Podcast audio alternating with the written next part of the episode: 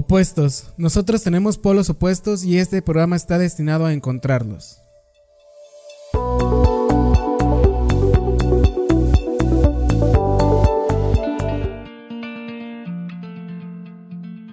Bienvenidos sean todos y todas ustedes al podcast Opuesto, el cual es un espacio donde indagaremos a través de las personas y sus pasiones sin importar su profesión. Eh, muchas gracias a ustedes por seguirnos escuchando. Este espacio es para y por ustedes. Sean bienvenidos y bienvenidas a, a este podcast Opuestos creado por Adrián Bravo. Eh, el invitado de hoy es uno de mis mejores amigos y confidentes, lo cual suena muy raro, pero es uno de mis mejores confidentes, Josué Muñoz. Se te olvidó decir pseudo, pseudo pareja. Pseudo nah, no es cierto. hola, hola, ¿qué tal? Este, muchas gracias por la invitación, Adrián. Este, y pues es un gusto para mí estar aquí. Muchísimas gracias por venir. Josué eh, es un médico, pintor, le hace también a la fotografía. Es una persona que admiro mucho y pues así es, uno de mis mejores amigos. Como que le hago a todo, pero en nada. Nada en nada termina uno de, de caer bien, pero bueno, se hace la, la luchita. La lechita. Eh, bueno, empezamos un poco con, con este tema. Eh, te platico, el podcast va sobre las pasiones, sobre qué nos apasiona. Entonces, tengo una pregunta para ti. Te pregunto, ¿quién eres?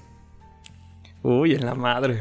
Pues mira, me encantaría tener una respuesta concreta, pero pues es- este, como diría Denis Gutiérrez en Head Horse, deseo encontrar eh, mi forma natural eh, todavía. Este, entonces, eh, si tuviera que definirlo de alguna manera, quiero pensar que soy este, una persona que que intenta siempre aprender, descubrir, conocer, explorar y bueno, que, que eso te haga, de, de- te haga crecer. Entonces, básicamente, lo que soy es simplemente una persona curiosa, con muchos ganos, muchos ánimos y muchas ganas de, pues sí, de conocer diferentes cosas. ¿Qué te gusta conocer? De todo un poco, creo que cualquier cosa y cualquier tema puedes aprenderle algo. Entonces ahí me gusta mucho ponerle atención a las personas y involucrarme en lo que me, me platican, porque no sé si estoy hablando con un mecánico, tal vez en algún momento de mi vida me sirva algo de lo que me está hablando de, de mecánica. Entonces, y eso se aplica con todos, ¿no? Con personas mayores, con ancianos, hasta de repente me gusta ponerme a platicar ahí donde trabajo con la del aseo, con el guardia, porque todo el mundo tiene algo chido que decir. Muy bien. Eh, platicabas sobre aprender, descubrir y explorar. Eh, ¿Qué te ha gustado aprender en la vida? Híjole, pues siempre he orientado más como lo que hago y lo que me gusta hacia el aspecto artístico. Yo creo que es lo que más, más me gusta aprender. Eh, siento que es básico que uno eh, tenga interacciones en diferente medida, claro. Eh, a veces más profundas, a veces más superficiales. Eh, con las artes en general. Porque... Bueno, no con las artes, es que repito, en todos los aspectos de la vida. Pero lo puedes englobar en algo artístico. La vida en sí es artística, ¿no te parece? Pues sí, sí, sí, me gustan mucho esos, esos clips de video eh, en los que, por ejemplo, te graban una bolsa volando eh, en el viento y, y con las tomas adecuadas y con, y con la música adecuada y la edición adecuada se ve como una auténtica obra artística. Justamente hablas de algo que me encanta y, es como puedes hacer que algo tenga una visión artística, por más simple que sea la cosa, este, sabiéndola manipular y sabiéndola este, presentar. Que lo hacen mucho los fotógrafos con eh, el paisaje o con este, tomando fotos de cosas súper random. Eh, eso es lo que más me gusta del arte, que hay, que hay belleza en, en la simplicidad, ¿no? Hablando de algo tan simple, eh, te tengo una pregunta. ¿De dónde vienes tú? Bueno, en la cama de un hospital. Nació, sí. Gracias. Acabas de romper la tensión del momento. ¿De dónde vienes, Josué? Pues bueno, si me preguntas literalmente de dónde vengo. De tu casa. Muy bien. Bueno, no, menos literal. Bueno, no, no hay Menos literal, ¿no? O sea, No. solo es literal o no es literal. Es literal, literal. Este, A medias. pues bueno, yo vengo de, pues nací aquí en la ciudad de, de León, Guanajuato, en, medio de una familia pues de clase este, media baja, con demasiados hijos para mantener, pero muchos este, ánimos de criar niños en un entorno católico ultraconservador, como la mayoría de nosotros aquí, pero bueno, yo agradezco mucho de donde, de donde vengo, porque ese ambiente eh, no voy a decir yo que era alguien que vivía en pobreza extrema y, este y tenía que vender chicles en una parada del camión para sobrevivir, pero sí, sí vengo de un entorno en el que pues se batalla, como la mayoría de aquí en, en México. ¿Qué fue lo que más batallaste cuando niño? Híjole, pues yo creo que sí me pegó el hecho. Tengo cuatro hermanas y soy el único varón. Y luego estoy en medio, o sea, tengo dos hermanas menores y dos hermanas este, mayores. Y pues sí, un, un, ambiente tan, tan femenino, este, sí termina pegándote en muchos, eh, de muchas eh, formas. Entonces, sí batallé en los posteriores momentos de mi vida para como formar relaciones con, con otros hombres. Porque pues todas mis hermanas nos llevamos muy poquito tiempo de, entre uno y otro, siempre estábamos con mi mamá. Entonces yo creo que, eso será lo que más batallé, porque en otros aspectos pues no puedo quejarme. Sí, tal vez no había dinero siempre, pero eh, de niño no te das cuenta mucho de eso, ¿no? Mientras tengas con quién jugar y mientras tengas a tus papás, pues te vale, te vale madres. Hablabas de que tus hermanas fueron partícipes de tu crecimiento personal, porque dices que era, estaba rodeado sobre mujeres. Eh, ¿Cómo te, ayudó o perjudicó esto? Chale, pues es que yo siento que estoy bien traumado porque no. No, claro que nadie se ha dado cuenta, ¿verdad? claro que no. No, porque aunque mis hermanas no eran así princesitas en el aspecto así ultra femenino de, decirlo, eh, pero sí eran muy pues como más atiende, como tienden a ser más tradicionalmente las, mujeres, más higiénicas, más eh, ese tipo de palabras, no, ese tipo de cosas, no. Entonces yo creo que, que sí me han dejado como marcado en que sí hay cosas que a mí me incomodan mucho, sí hay cosas que, de las que no, no hablo. Porque pues tengo esa costumbre, ¿no? De que, de que está mal. Sí. Y, y rememorando un poco tu, tu infancia, ¿Qué te, te apasionaba en ese entonces? Ah, yo, yo siempre supe. Bueno, no, antes de eso. Yo, y lo voy a confesar, cuando era niño quería ser sacerdote.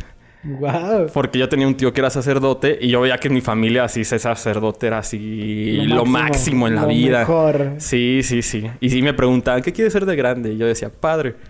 Y no manches, ahorita toda mi mamá me dice que si quiero ser sacerdote y yo no, vete a la chingada. acabas de decir en, en diversas, acabas de mandar la chingada a tu mamá en diversas Ay, pues en eso sí, no manches. O sea, mamá, si supieras todo lo que uno ha hecho y ha visto, yo jamás podría ser sacerdote ya, ¿no? Ya, ya perdí mi, oportunidad. ¿Y, qué te movía en ese momento a ser sacerdote, aparte de, de que tus tíos no eran? ¿Había una motivación? Pues no, realmente era eso. Era como cuando a un niño chiquito le dicen que baile o cante porque es una gracia. Entonces para mí la gracia era decir que quería ser sacerdote.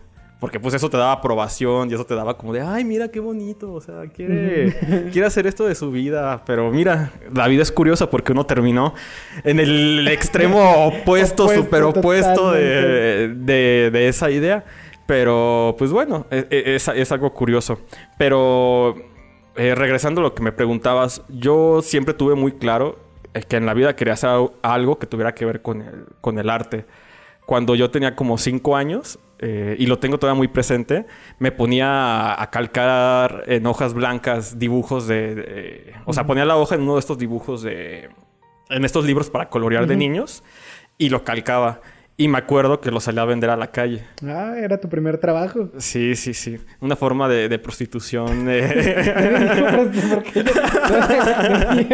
Porque, bueno, no, es que si, te puedes a pensar, todos los trabajos son una forma de prostitución. vendes tu tiempo por el tiempo que inviertes en algo.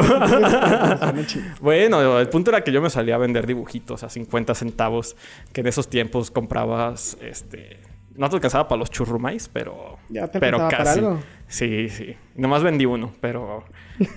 pero te esforzaste en venderlo. Sí, sí. Sí, y, haciendo memorias es como que el momento así de iluminación eh, en mi vida que más, más recuerdo. De ahí decidiste que el arte era todo. Sí, la neta sí. Es, eh, la verdad, sin, sin, alguna forma de producción artística, eh, creo yo que todos, o sea, no solo yo, todos estamos incompletos y que algo, o sea, como debería ser una pieza clave en la vida de todas las personas. O sea, sea en, la forma que sea, ¿no? Si te gusta bailar, pues baila. Si te gusta la foto, tomas fotos. Si te gusta la oratoria, el teatro, la poesía, o sea, siempre hay una forma de, en que lo puedas vivir, pero sí es súper, ultra, mega fundamental para el, para el desarrollo humano, En, general. Y después de que decidiste, porque tuviste el poder de decisión de decir, esto es lo que quiero hacer, ¿qué siguió contigo? Pues bueno, em, yo soy alguien que siempre ha, cedido mucho a la presión eh, social, entonces yo siempre me encargué de ser el mejor. Sí. Así, eh, cual maestro Pokémon en la vida. yo siempre quise ser el mejor, entonces siempre fui muy destacado en, la escuela, en todo lo que hacía. Eh, que claro, como todo el tipo de personas que hacen eso, termina con cuadros de ansiedad y, y, depresión bastante marcados por el resto de su vida, pero porque luego este, se rompe tu ilusión de niño y adolescente en la que. En la que crees que todo lo puedes. Y sí, pero no es tan fácil como. Como tú pensabas. Sí, como tú lo piensas en ese momento. Entonces, ¿el arte te movió durante toda tu carrera estudiantil hasta secundaria? Sí, sí. Eh, siguiendo por esa historia, yo veía que mis hermanas, a ellas les daban clases de pintura. Entonces se podían a pintar ahí en la casa. Y yo todavía en la primaria me puse a imitar lo que ellas hacían. Y de ahí yo fui agarrando la, la costumbre un poco autodidacta de, ir este, explorando. Y una cosa te lleva a la otra. Es también lo que me gusta del arte, que pruebas una cosa y esa cosa te encamina a otra. Y ya que dominas una, siempre hay algo nuevo que quieras aprender o desarrollar. ¿Y, y seguías en el camino familiar de tus hermanas las vuelves a mencionar en que les copiabas lo que hacían. Pues eran mayores, o sea, que, ¿a quién más le iba a copiar? ¿Y, cómo te, sirvió el, copiarles, el decir esto, esto está padre? Pues es que como cualquier trabajo de imitación, o sea, uno hace las cosas porque las empieza a imitar, ¿no? Entonces yo veía lo que hacían, yo quería hacer lo que ellas eh, hacían.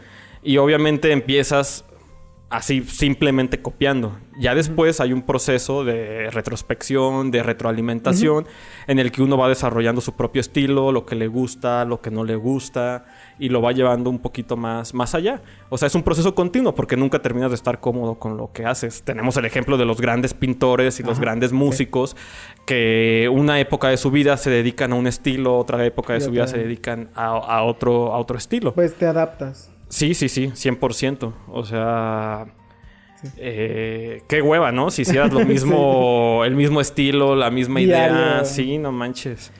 Algo que, que me llama la atención es que dijiste que hubo un momento de iluminación donde dejaste de copiar. ¿Cuál fue ese momento? Bueno, es que después de ponerme a hacer dibujitos de niño, eh, me volví así súper otaku. y yo, eh, así, obviamente, en quien hace artes visuales o, dibujos sobre todo, hay como que esa línea de propensión, ¿no? Empiezas haciendo dibujitos de lo que ves, de pajaritos, de arbolitos. Después ya descubres las caricaturas y empiezas a copiar a tus personajes de caricatura.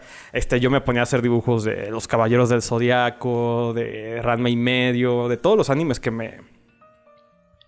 Este, que me gustaban. Y lo mismo, una vez que lo dominas, dices como que, bueno, ¿y ahora qué sigue? O sea, ¿qué me gusta? Que no me gusta. Y creo que fue en la prepa cuando ya empecé. Eh, tuve, y ahorita recordándolo, un momento, otro momento como de iluminación, cuando yo conocí a Dalí. cuando yo, sí, a Salvador Dalí, cuando conocí su trabajo, yo iba en prepa y fue como de, wow, o sea, esto está a otro nivel. Eh, y, creo que hasta el momento sigo con esa línea, ¿no? Repito, está muy chido poder copiar y está muy chido poder representar lo que tienes enfrente, pero si tú lo puedes intervenir, puedes darle un giro más cabrón, o sea, puedes eh, reinventar la, la realidad, o sea, eso vale oro. Oro, todo. Oro. Platicabas de la prepa que fue tu, tu despertar. En el sentido Sexual. que... Nah, no es cierto. En El de todos. de todos. Esperemos así haya sido y si no, no hay ningún problema, amigos. ¿No ves la frustración sexual en mi cara? no, la gente no le está viendo. ah, pero tú sí. Pero yo sé. Eh, despertó esta parte artística en ti en la prepa. ¿Qué hacías en la prepa? O sea, Pues yo, yo empecé. eh, mi, mi proceso empezó a ser así. Yo veía elementos, cosas que me gustaban, no sé, de un cuadro, eh, de una fotografía, una pose. eh, veía los colores, veía las formas, me llamaban la atención. Y, y digo que lo hacía y lo hago porque el proceso implica decir, ok, esto es lo que yo tengo como realidad. ¿Cómo lo puedo transformar? O sea, ¿cómo puedo meter yo una idea? Sí, partiendo de esta imagen que ya, que ya existe. evolucionando la imagen. Sí, sí, sí. O sea, es, es lo que llamamos inspiración. O sea, te inspiras en algo que ya existe. Y, y yo veo el proceso así. Tomas inspiración de varias cosas. Dices, me gustó esta imagen, me gustó esta pose, me gustaron estos colores. Este, no sé, ahorita estoy feliz, estoy deprimido. Este sentimiento me inspira. Eh, me gustaría trabajar con, no sé, caballos, pájaros. ¿Cómo puedo juntar todo eso en una imagen que sea coherente y que transmita un, un mensaje? Ajá, sí, sí. Y, y así va el proceso, o sea, por eso que también me encanta el arte, te inspiras de películas, te inspiras de canciones, te inspiras de momentos emocionales, de lo que te está pasando en tu vida. Entonces, es, es- es lo más valioso para mí, ¿no? Que puedas transmitir y representar conceptos, ideas, sentimientos de una forma eh, figurativa. Sí. Lo entiendan o no lo entiendan, o sea, al artista realmente debería valerle madre que entiendan o no su, Sí, su- es solamente... su eh, intención. que por eso cuando dicen que el arte nada más lo entiendes tú. Le puedes dar diferentes perspectivas, pero el arte lo entiende nada más quien lo hizo. Yo quiero decir con este, con este cuadro me siento muy triste, pero la gente lo va a ver feliz. Y tienes que vivir con eso, quiero suponer. Es que, es que dos cosas son la intención del artista y otra cosa es eh, cómo lo capta el, el espectador. Ujú. El espectador. Espectador. Y las dos son igual de válidas. Tú como artista, pu- no sé, puedes hacer algo súper obscuro y decir que representa la muerte, que te quieres morir. Y tal vez para alguien mm, va a ser una cosa súper feliz y que le da positividad. Es igual de válido. O sea, no, no puedes eh, transmitir y esperar que a huevo, a huevo, a huevo todos entiendan lo mismo que tú, que tú ¿Qué entiendes. Entonces, eso también está chido porque cualquier obra de producción artística te permite eso. Bueno, eh, estábamos en la prepa. Momento donde el arte era tu todo. ¿Qué, des- qué- qué carrera decidiste estudiar?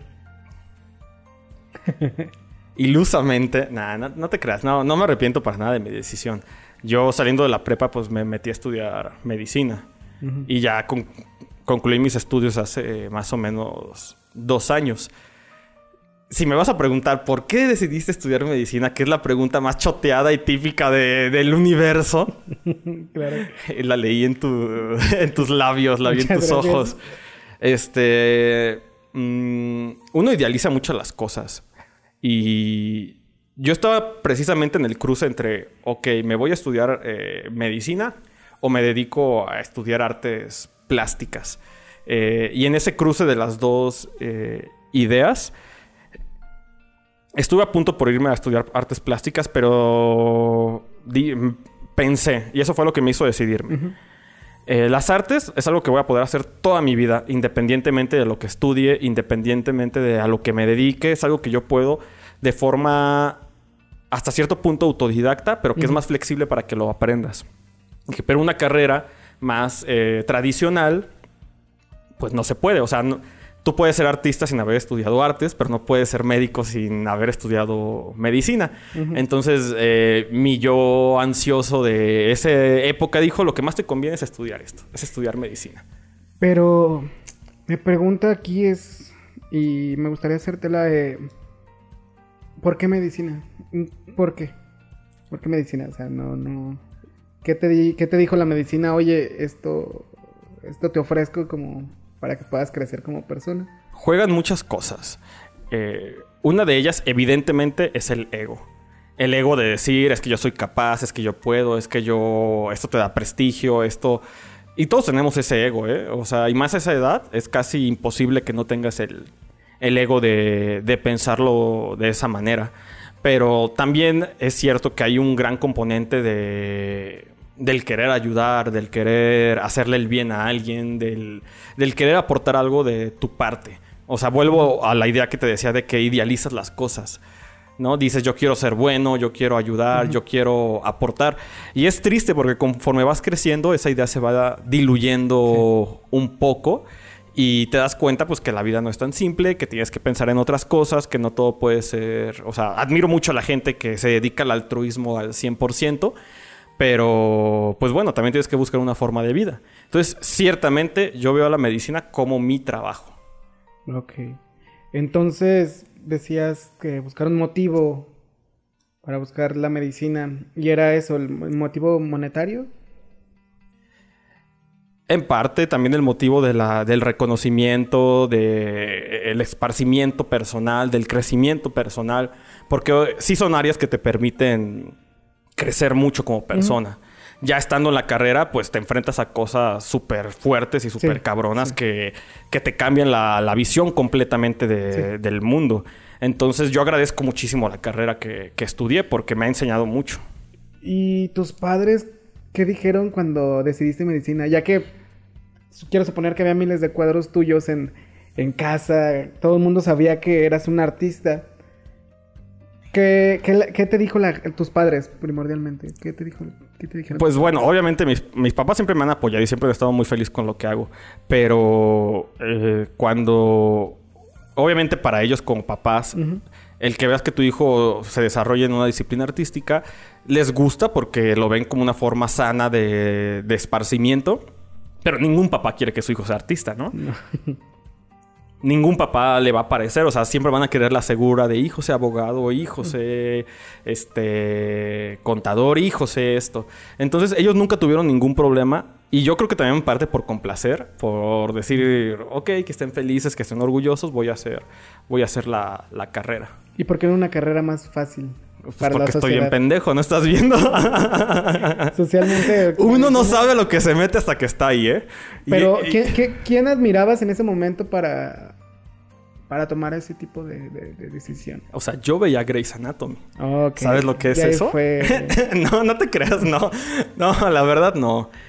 Este, no sé, la verdad nunca tuve como una imagen a la cual admirar y decir yo atribuyo que este, esta persona o este personaje me hizo, me hizo decidir esto.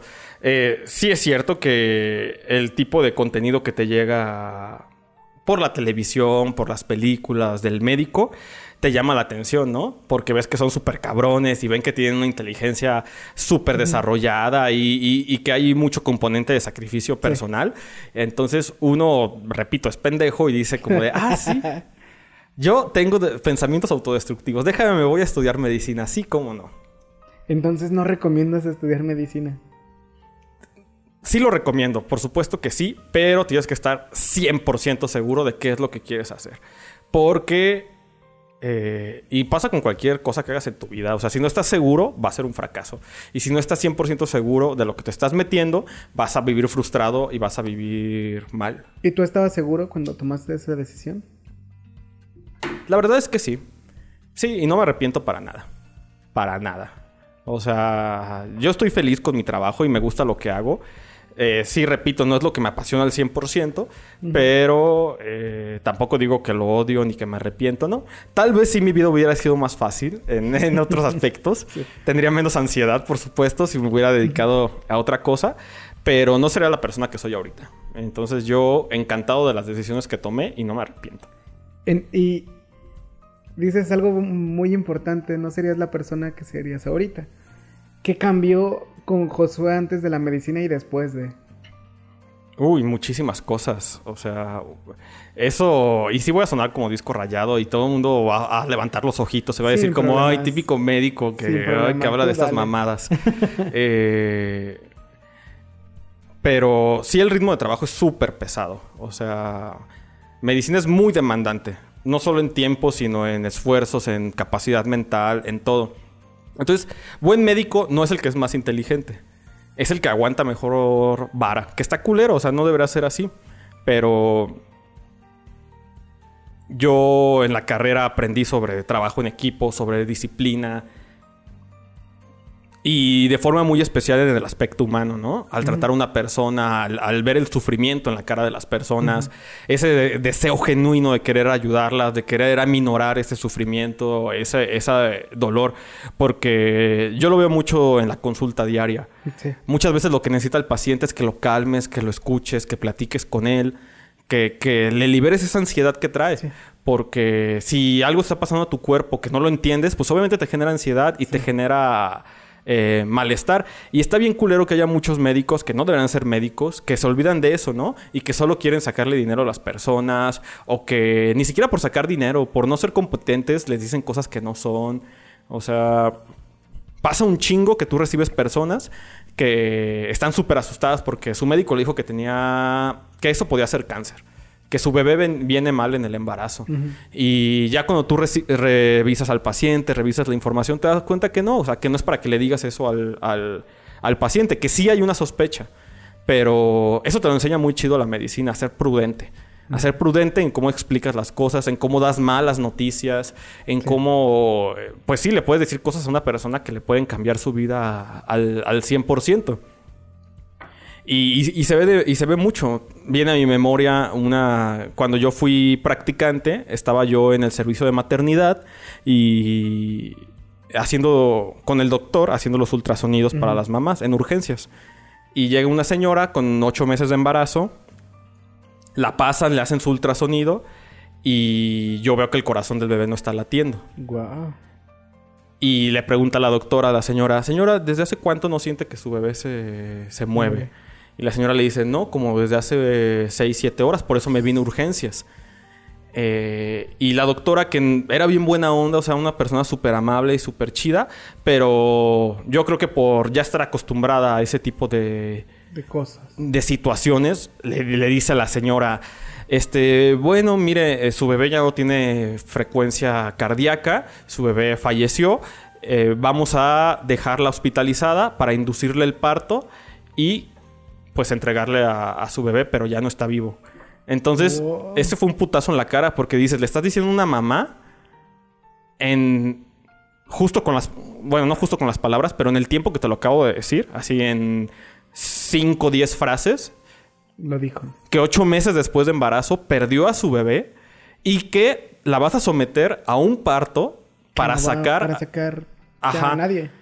Obviamente la señora se puso a llorar y a llorar y a llorar y fue así súper incómodo y súper raro. Pero pues, ¿qué más le puedes decir? O sea, le estás diciendo la verdad. Le estás dando la verdad de lo que, de lo que pasó, que no es su culpa, no es culpa del médico, no es culpa de nadie. Eh, aquí choco un poco porque decías que te enseñó a ser más prudente y ahí en esa noticia es una noticia que es extremadamente fuerte. Eh, ¿Tú qué hubieras hecho? Pues por eso viene lo de ser prudente, porque yo pensé, sin juzgar para nada a, para nada a la doctora, yo pensé en chale, es que yo no se lo hubiera dicho de esa manera, ¿no? Es una noticia súper, súper fuerte y súper cabrona como para soltársela así de, de putazo. Que digo, entiendo porque cómo vas a suavizar esa noticia también. Es como cuando sales y le dices a un familiar, este, falleció su, su papá, falleció su hermano, falleció su, su abuelo. Por más que lo suavices, no vas a poder. Pero si hay formas un poquito más... Más, dóciles. Más sí, más dóciles. Eh, nos estamos yendo mucho a la medicina. No soy médico. No puedo entender. Evidentemente. Evidentemente. Pero me gusta mucho eh, que me platiques acerca de... Ya que tenemos la creencia de que el médico es una persona sin sentimientos, una persona fría, ególatra el que inalcanzable. Nah, eso es un error muy grande. A los médicos es como un psicólogo, te termina pegando mucho lo que vives y lo que ves.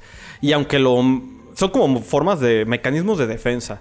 Te defiendes a ti mismo como persona de los horrores que puedes llegar a ver, este, viéndolos con simpleza, con facilidad, pero al final de cuentas, en la gran mayoría, si hay algunos que son medio sociópatas y de verdad, genuinamente les vale un kilo de chorizo, pero la mayoría sí te va pegando y sí vas cargando este, ese tipo de, de cuestiones. Eh, me hiciste, es que estás haciendo que recuerde muchas cosas. Está bien, eh, para eso estamos aquí.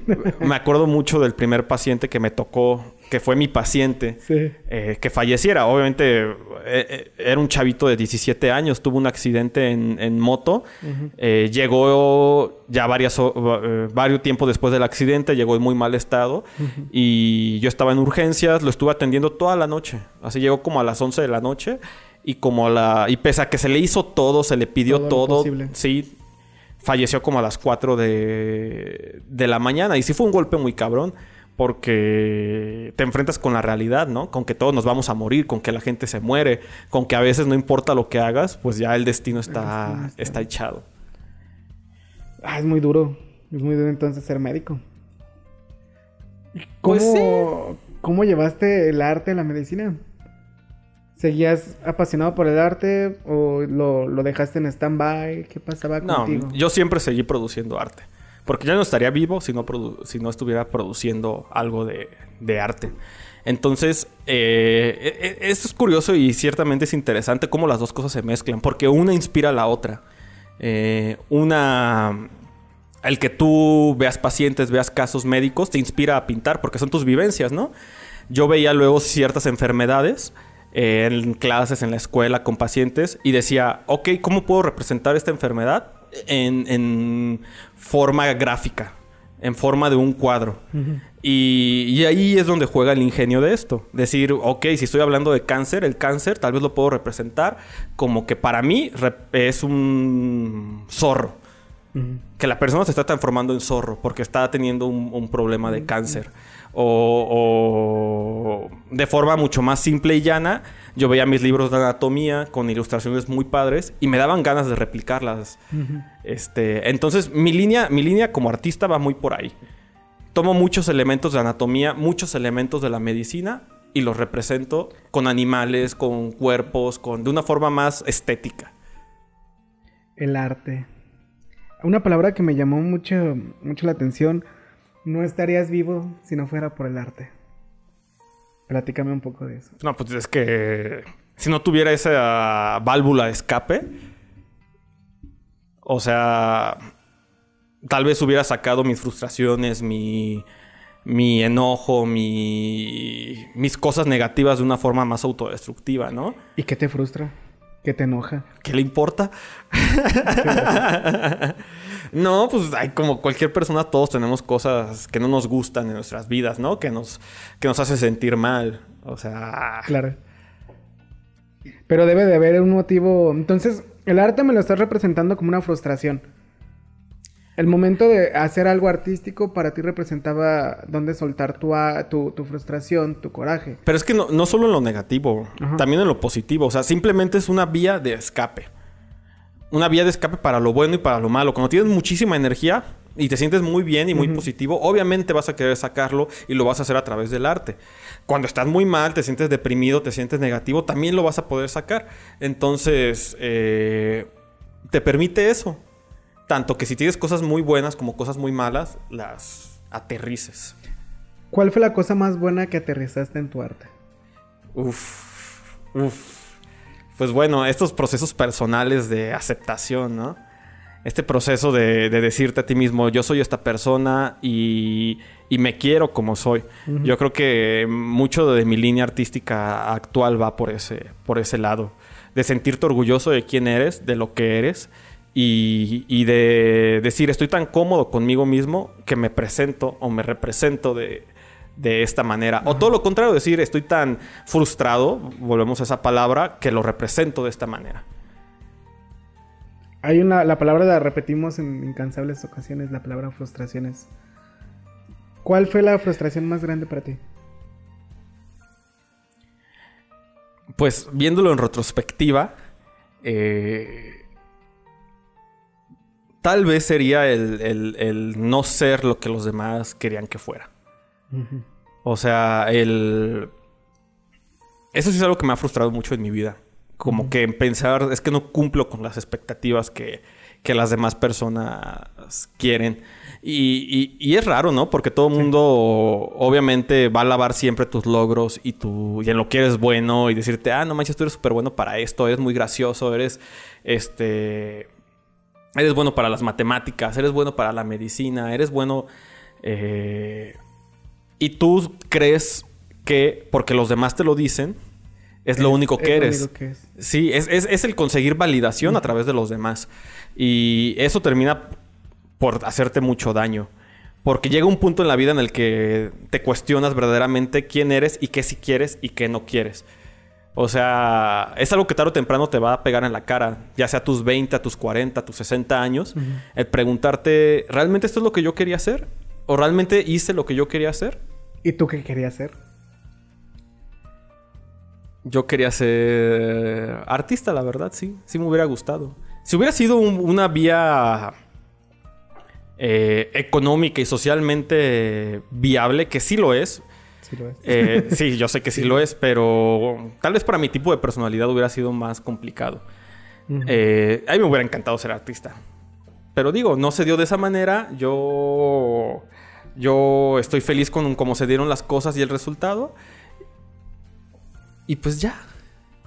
Y pues ya. sí, ya, hombre. Y ahorita lo veo de esta forma. O sea, la gente debería hacer lo que le dé su pinche gana. Eh, tal vez si yo lo hubiera visto como lo veo ahora a mis 15 años, estaría en un lugar completamente diferente. Tal vez hubiera dicho, anímate a hacer esto, no te animes a hacer esto. Eh, y tal vez el resultado hubiera sido bueno. No se dieron de esa manera y está bien. ¿Qué te detuvo el no hacer lo que querías hacer en los 15 años? Porque me acabas de, justamente tú me diste la edad de que a tus 15 años querías hacer algo y no te dejaron hacerlo. ¿Qué querías hacer? Pues me hubiera, por ejemplo, si yo veo como la vida alterna que pudo haber tenido, eh, me hubiera ido yo a estudiar artes escénicas a Guanajuato, digo artes plásticas, perdón. Eh, hubiera, me hubiera metido a estudiar arte digital, estudiar fotografía. Eh, y hubiera sido feliz. La verdad. ¿La medicina no te hace feliz? Sí, sí me hace feliz. Pero repito lo que dije hace rato. Es un trabajo. Es un trabajo que me gusta, que hago bien. Quiero pensar. No, ¿qué, pues tal que soy un pésimo médico y que hago pura eso, porquería? suponer que eres bueno. Si, te pagan por eso, eres bueno. mira, cualquiera con buena labia puede hacer lo que sea. O sea, ¿has visto esta película con Leonardo DiCaprio, la de Atrápame, si, puedes? sí, sí, que ese güey quiso ser médico y pudo ser médico por su pinche ¿Y entonces, labia. ¿Por qué no fuiste artista? ¿Qué te detuvo a ser artista? Porque es algo que toda la vida me lo platicas, quisiste ser. ¿Lo que te detuvo? pues creo que juega mucho, como lo he estado viniendo mencionando a lo largo de esta charla, el que no seas lo que los demás quieren. El que te digan es que te vas a morir de hambre, es que de eso no se vive, es que eso no está, no está chido y te lo terminas creyendo, ¿no? Qué culero que como niño te metan esas ideas de, oye, sí, qué bonito, está muy bien lo que haces, pero eso no te va a dar para vivir. Pero eso debe ser un hobby, pero eso debe ser un pasatiempo. ¿Y te lo decía la gente o tu familia? Pues todo mundo. O sea, todo el mundo siempre me ha dicho, no manches, pinta súper bonito y está bien chido tu trabajo. Pero es como, a ver, págame. A ver, encárgame algo, culero. A ver, págamelo para que sea redituable y para que sí me dedique a esto. Entonces, eh, pues, eh, como diría el guasón, vivimos en una sociedad. y, regresando un poco al tema de tus padres y tus hermanas, ¿cómo vieron este cambio en tu vida de ser un artista y 360 grados a ser un médico. Pues como yo nunca he fallado en mis responsabilidades, eso sí, yo estoy muy orgulloso de que soy una persona sumamente responsable y sumamente comprometida con lo que hace. Con lo que hace. Por eso quiero pensar, quiero pensar que lo hago bien. Eh, a lo mejor estoy equivocado, pero como siempre he sido muy responsable y muy comprometido, realmente nunca he tenido ningún problema. A mí nadie nunca me ha dicho, no puedes hacer esto, eh, de forma directa o de forma tajante y de forma cruel. Las formas son más sutiles, ¿no? Y entonces, si nadie te lo ha podido decir, ¿por qué no decidiste hacer lo que querías? Porque tenía 15 años, Adrián. y porque a esa edad este, no estás maduro emocionalmente y no, estás seguro de lo que quieres. O sea, eso lo descubres con el tiempo y lo descubres hasta, hasta que vives, eh, válgame la redundancia, la vida. La vida. Sí, ¿cuánta gente no has visto que le da un giro de, de 180 grados a su vida eh, de repente? O sea, es que mira, yo, siempre tengo muchas películas como en la cabeza y por, eso me encanta el cine, ¿eh? porque lo asocio, asocio las escenas de una película con tus vivencias personales. y justo con lo que me estás diciendo ahorita pensé en, esta película de belleza americana. Eh, esta parte donde el señor frustrado con su vida, cuarentón, decide que quiere darle un twist y hace completamente todo lo contrario a lo que se esperaría que, que haga. Creo que a todos nos llega y a todos nos va a pasar hasta cierta medida. Entonces, lo más prudente e inteligente es ser alguien con mucho poder de introspección y al momento adecuado decir, eh, no me gusta por dónde va mi vida, no me gusta por dónde va esto, lo voy a cambiar. ¿Qué cambiaste tú? ¿Con qué? ¿Con la medicina? ¿O con, el arte? Con tu vida en sí. ¿Qué cambiaste al momento donde tomó una... una un camino diferente. ¿Qué cambió? Pues mira, si, eh, si, lo que yo más he aprendido con esas dos disciplinas en las que me desarrollo, que son eh, aparentemente muy opuestas, pero que tienen muchísimos puntos eh, en, común, es esta decisión de ser quien quiera ser, de hacer lo que yo quiera, de estar seguro, de ser una persona segura, porque la medicina ocupa ser seguro, ocupa ser certero, ocupas estar convencido de lo que sabes. Eh, eh, para producir algo también necesitas una intención muy clara. Cuando pintas necesitas una intención muy clara. Entonces, eh, todo este proceso de mi vida me ha llegado a este punto. De decir, yo soy esta persona, yo quiero esto, esto no lo quiero y por esto vale la pena que luche, por esto no vale la pena que luche. ¿Qué es lo que te, ¿Por qué te gusta luchar? Pues me gustaría tener una respuesta más completa, pero simplemente es por lo que siento en el momento. Este. Me gusta luchar por lo. por, mis ideales, por. Eh, ahorita. Aunque me vaya a seguir dedicando a la medicina, quiero seguir pintando y quiero aprender cada vez más. Y quiero luchar por desarrollarme mejor como médico, como artista.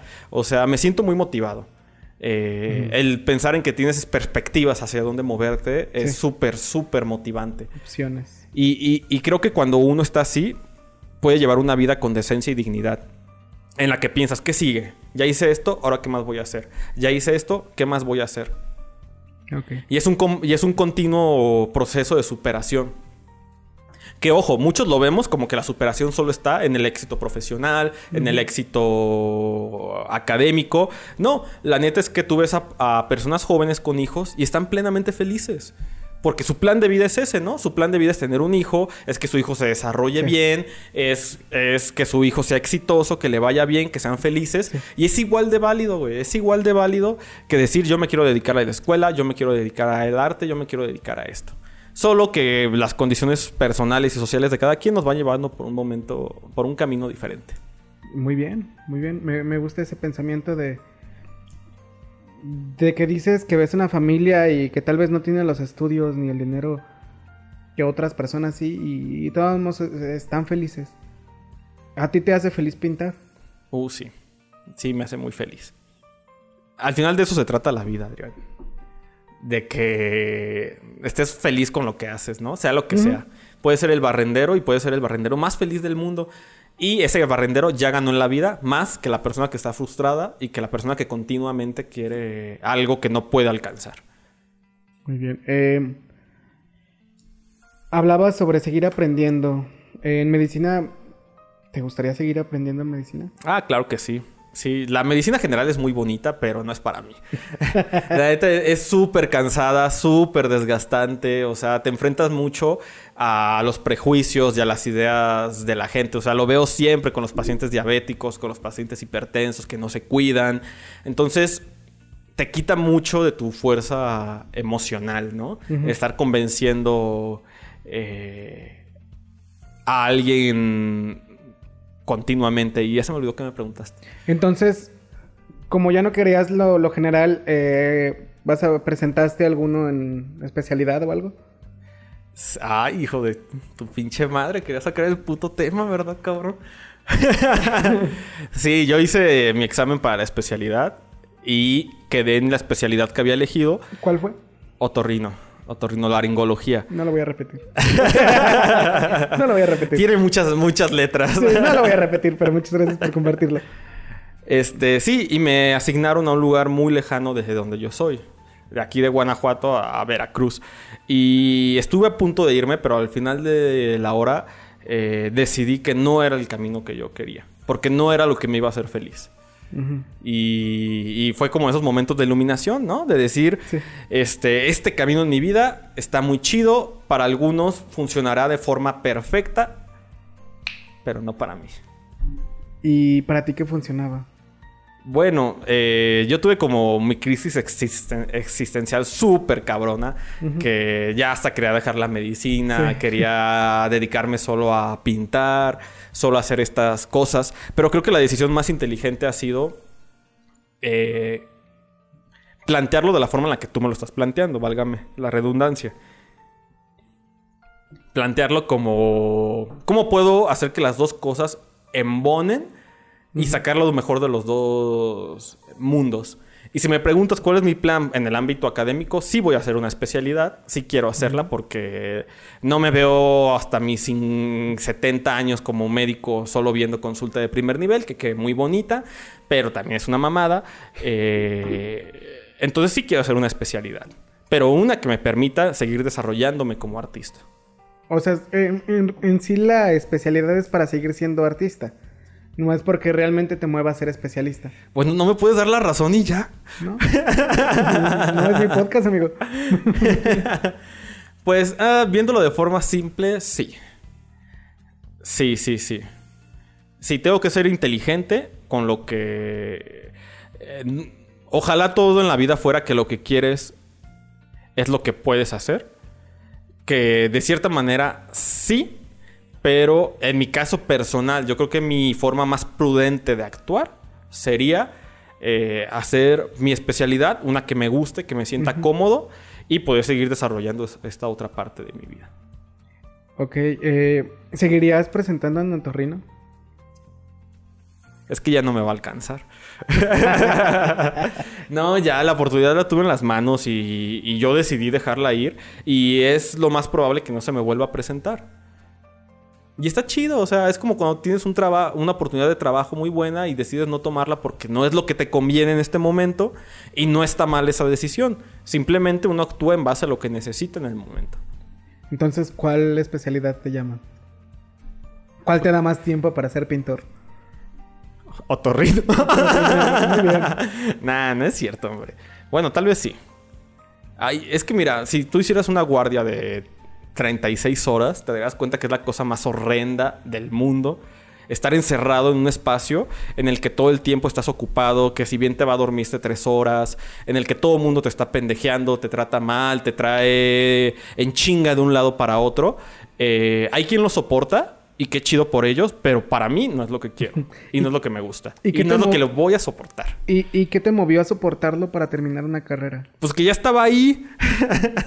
No había plan B, no había ningún tipo de... Bueno, es que en mis momentos de, más bajoneo y de depresión y de... Y, sí me cuestioné, ¿qué estoy haciendo aquí?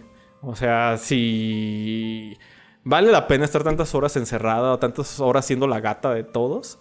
es, un, es, un, sentimiento que, que, está muy, muy arraigado en el ámbito médico. Y la mayoría, tal vez no la mayoría, pero sí muchos, muchos de los médicos te van a decir que en cierto punto siguieron ahí porque ya estaban ahí. Como tú. Sí, hasta cierto punto sí. Sí, de decir, verga, ya invertí cuatro o cinco años en esto, ya no me voy a salir porque ya es demasiado tiempo. Eh, y muchos tienen ese pensamiento de ya le invertí demasiado, ya no me voy a salir de aquí. Que ojo, no estoy diciendo que no me guste. Exacto. Y, ya lo veo en retrospectiva y digo que bueno que no me salí porque me gustó mucho lo que vi, lo que hice. Las personas que conocí, lo que aprendí. Eh, pero sí tienes que estar súper seguro y súper preparado para lo que te estás metiendo. Entonces, ese es tu, tu consejo para alguien que quiere estudiar medicina. Tú como ya egresado y próximamente especialista. Sí, sí, básicamente que pienses bien lo que estás haciendo, porque esto va a ser el resto de tu vida. Esto va a ser el resto de tu vida y le vas a invertir todo, todo, todo de tu alma, de tu tiempo.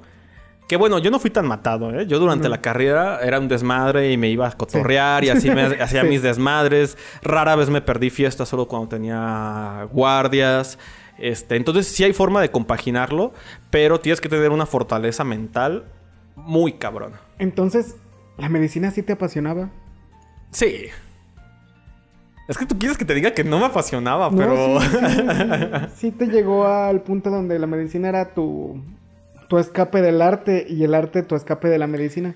E- es que mira, cuando recibes la gratificación de un paciente, y me refiero a gratificación no económica, No, no. sino de gracias, que están felices con tu servicio, verga, es de las sensaciones más increíbles que te puedas imaginar. Porque sientes que le estás eh, haciendo tal vez no cambiando exactamente la vida a alguien, pero sí que le estás eh, dando esperanza, dando ánimo, resolviéndole un problema. Esa satisfacción, pocas cosas en la vida te la pueden... No la cambiarías por nada. No, la neta no. No, y, y si por algo he seguido en la medicina es porque vale la pena por ese punto exacto y preciso. El ayudar a la gente, como decías al principio, seguir ayudando, seguir dando, aportando. La sociedad como, como persona buena, por así decirlo. Sí, sí, la neta sí. Sí, en, en algún punto yo hasta me dije, voy a ser así me- médico rural, me voy a ir a la montaña, este, voy a criar mis chivitas. Es que así me dice, amigos. Es que es el chiva.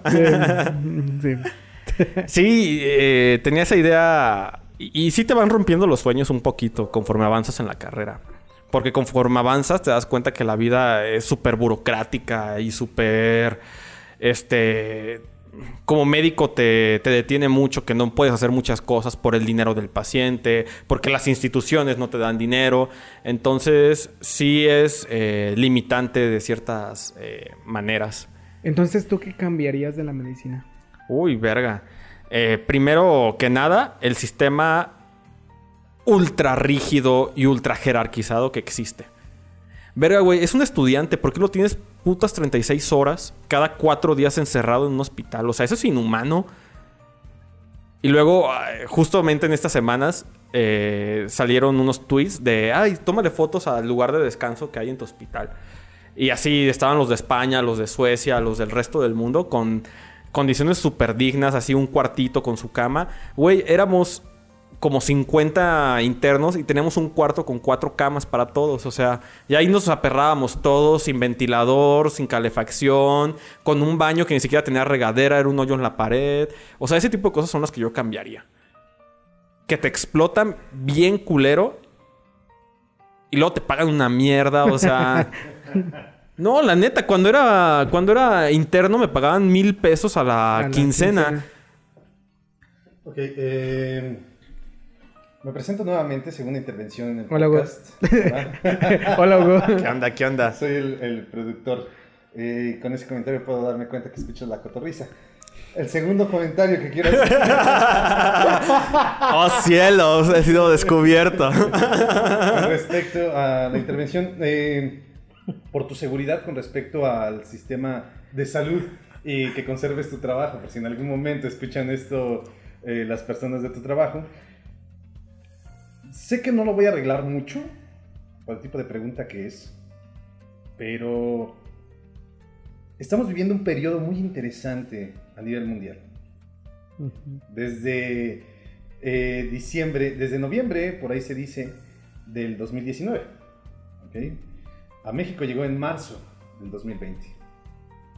Ya sabes por dónde voy. ¿Qué será? ¿Qué será? La- ¿Qué será? ¿La po- pandemia? Yo iba a decir la polio, pero... Eso viene por los movimientos antivacunas. Vacúnense, no chinguen. Así, guarden este podcast porque será el futuro. Ah, pero, COVID-19. Ay, ya, estoy sudando. Me gustaría, mira, una pregunta general, no vamos a hacer una par- pregunta particular, pregunta general.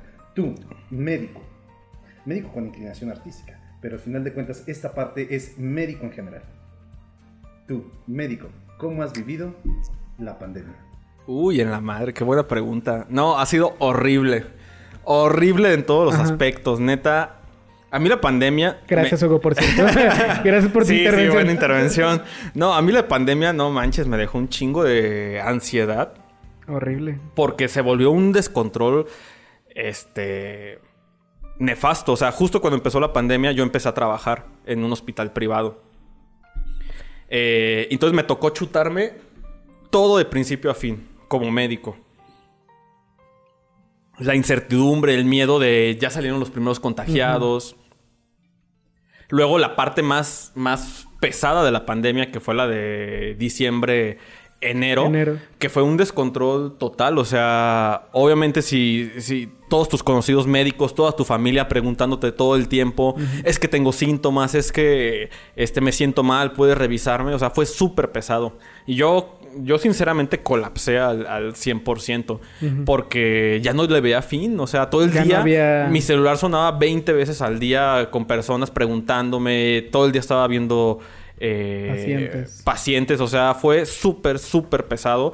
Y neta, lo menos que quisiera en la vida es que se volviera a repetir eh, eso. Porque tal vez no era tanto un, un cansancio físico, pero sí un cansancio emocional.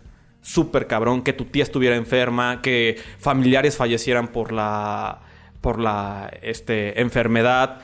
Eh, es que ya me puse sentimental. Sí, dale, dale. Es que me tocó la mala experiencia Ujú.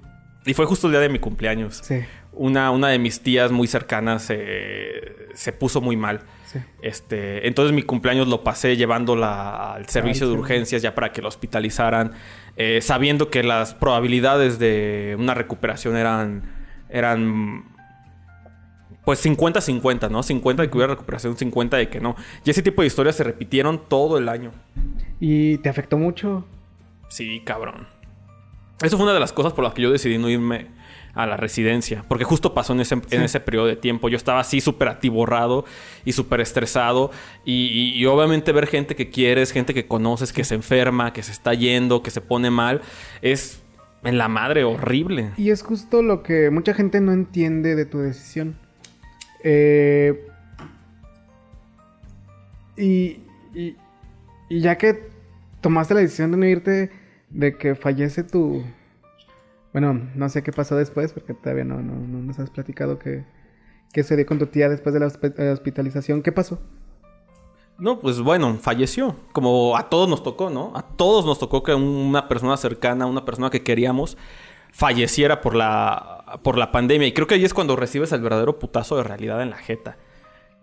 Creo que ahí fue cuando todo el mundo dijimos, verga, esta pandemia sí existe, sí es un problema Real. real, o sea, ya me llegó, Sí. ya le dio a mi mamá, ya le dio a mi papá, ya le dio a mi, a mi hermana. Y ya en este punto todos sabemos más o menos cómo se maneja el, el- el COVID. No hay realmente mucho que podamos hacer. O sea, el, el gran grueso del, del manejo es la prevención. Este, y creo que fue en el punto en el que todos lo entendimos. Entonces, si llegara a, haber un rebrote y si llegara a ver cómo se pusieron las cosas, esto va a estar horrible. ¿Y cómo superaste ese momento tan, tan duro de tu vida? Porque... No, me, me pegó horrible porque fue mi paciente. ¿Y era tu tía? Y no fueron, no solo fue mi tía, o sea, fueron mis dos tíos, o sea, esposos. Eh, sí me, me traumó de una forma mu- muy, dura.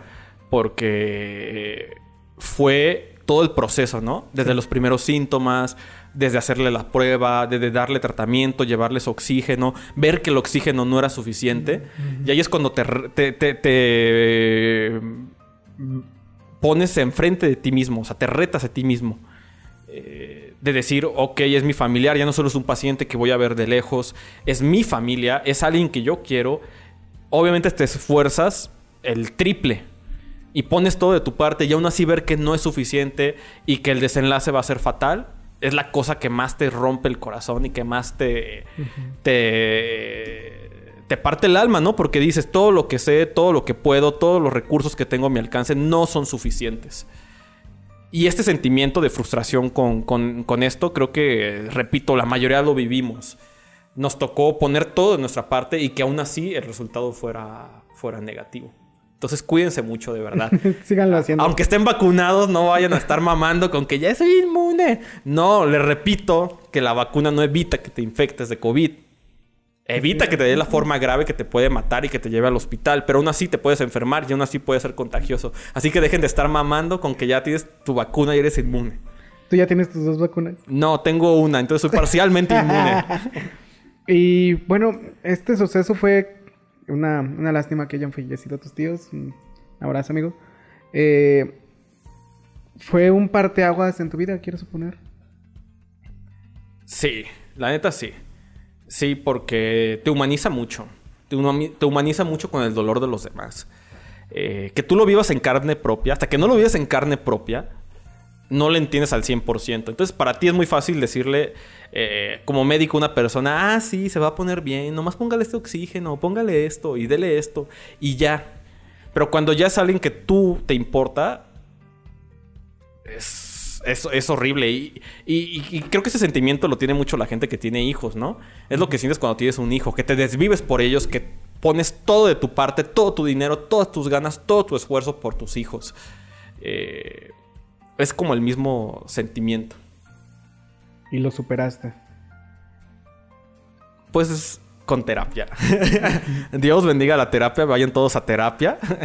Eh, ¿Fue ahí cuando tomaste la decisión de ir a terapia?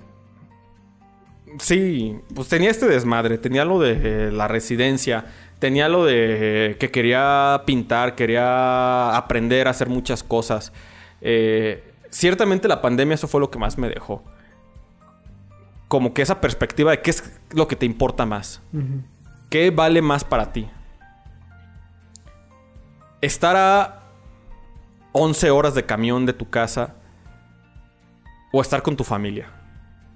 Y tú querías estar con tu familia. Sí, sí, sí, sí. Sí, la neta, algo de lo que yo dije, por esto no me voy, es porque pensé, ¿y si mis papás se enferman?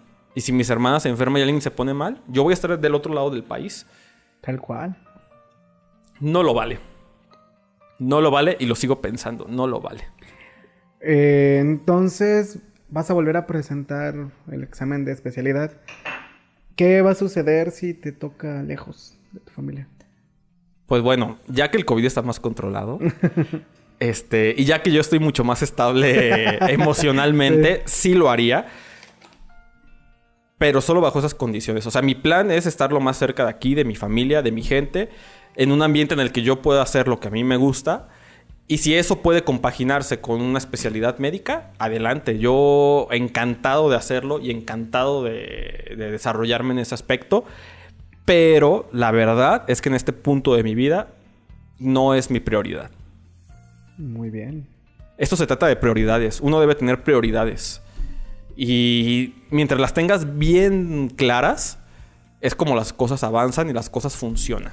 ¿Cuál es tu prioridad en este momento? Tú. Muchas gracias. Literalmente eres tú porque estoy aquí. ¿Cuál es tu prioridad, amigo? No, pues sentirme bien, Estar a gusto en lo que hago. Quiero aprender muchas cosas. Quiero este, desarrollarme en muchos aspectos. Esa es mi prioridad. Mi esparcimiento personal. Sea en la medicina o no sea en la medicina, esa es mi prioridad. Y hablas mucho de, de la importancia de que tu familia esté cerca en este momento. ¿Qué significa tu familia para ti ahorita? pues me caen bien. Son como mis roomies. Ahí, vivimos, ahí nos vemos, ahí platicamos. Este, no, pues obviamente es lo más importante, güey. O sea, ¿de qué me sirve tener el éxito académico y tener el éxito personal si no tienes con quién compartirlo? Y por más amigos que tengas, por más que los quieras, aunque tengas una pareja, nadie nunca te va a dar lo que te da tu familia. Nunca, por más cercanos que sean. Entonces yo agradezco tener una familia bien chida, bien alivianada, que me apoya en todo lo que yo quiera, este hacer. Entonces mi prioridad es estar cerca de la gente que quiero. Muy bien. Entonces, ¿vas a seguir con la pintura, la medicina? Ah, claro, claro. Yo nunca voy a dejar de pintar y nunca voy a dejar de explorar los límites artísticos. Soy muy inquieto este, y quiero seguir haciendo esto por el resto de mi vida. Así que consuman mi arte, por favor. Cómprenle. Sí, cómprenme. Ah, ah, encárguenme cuadros y yo se los hago. Con lo que ustedes quieran.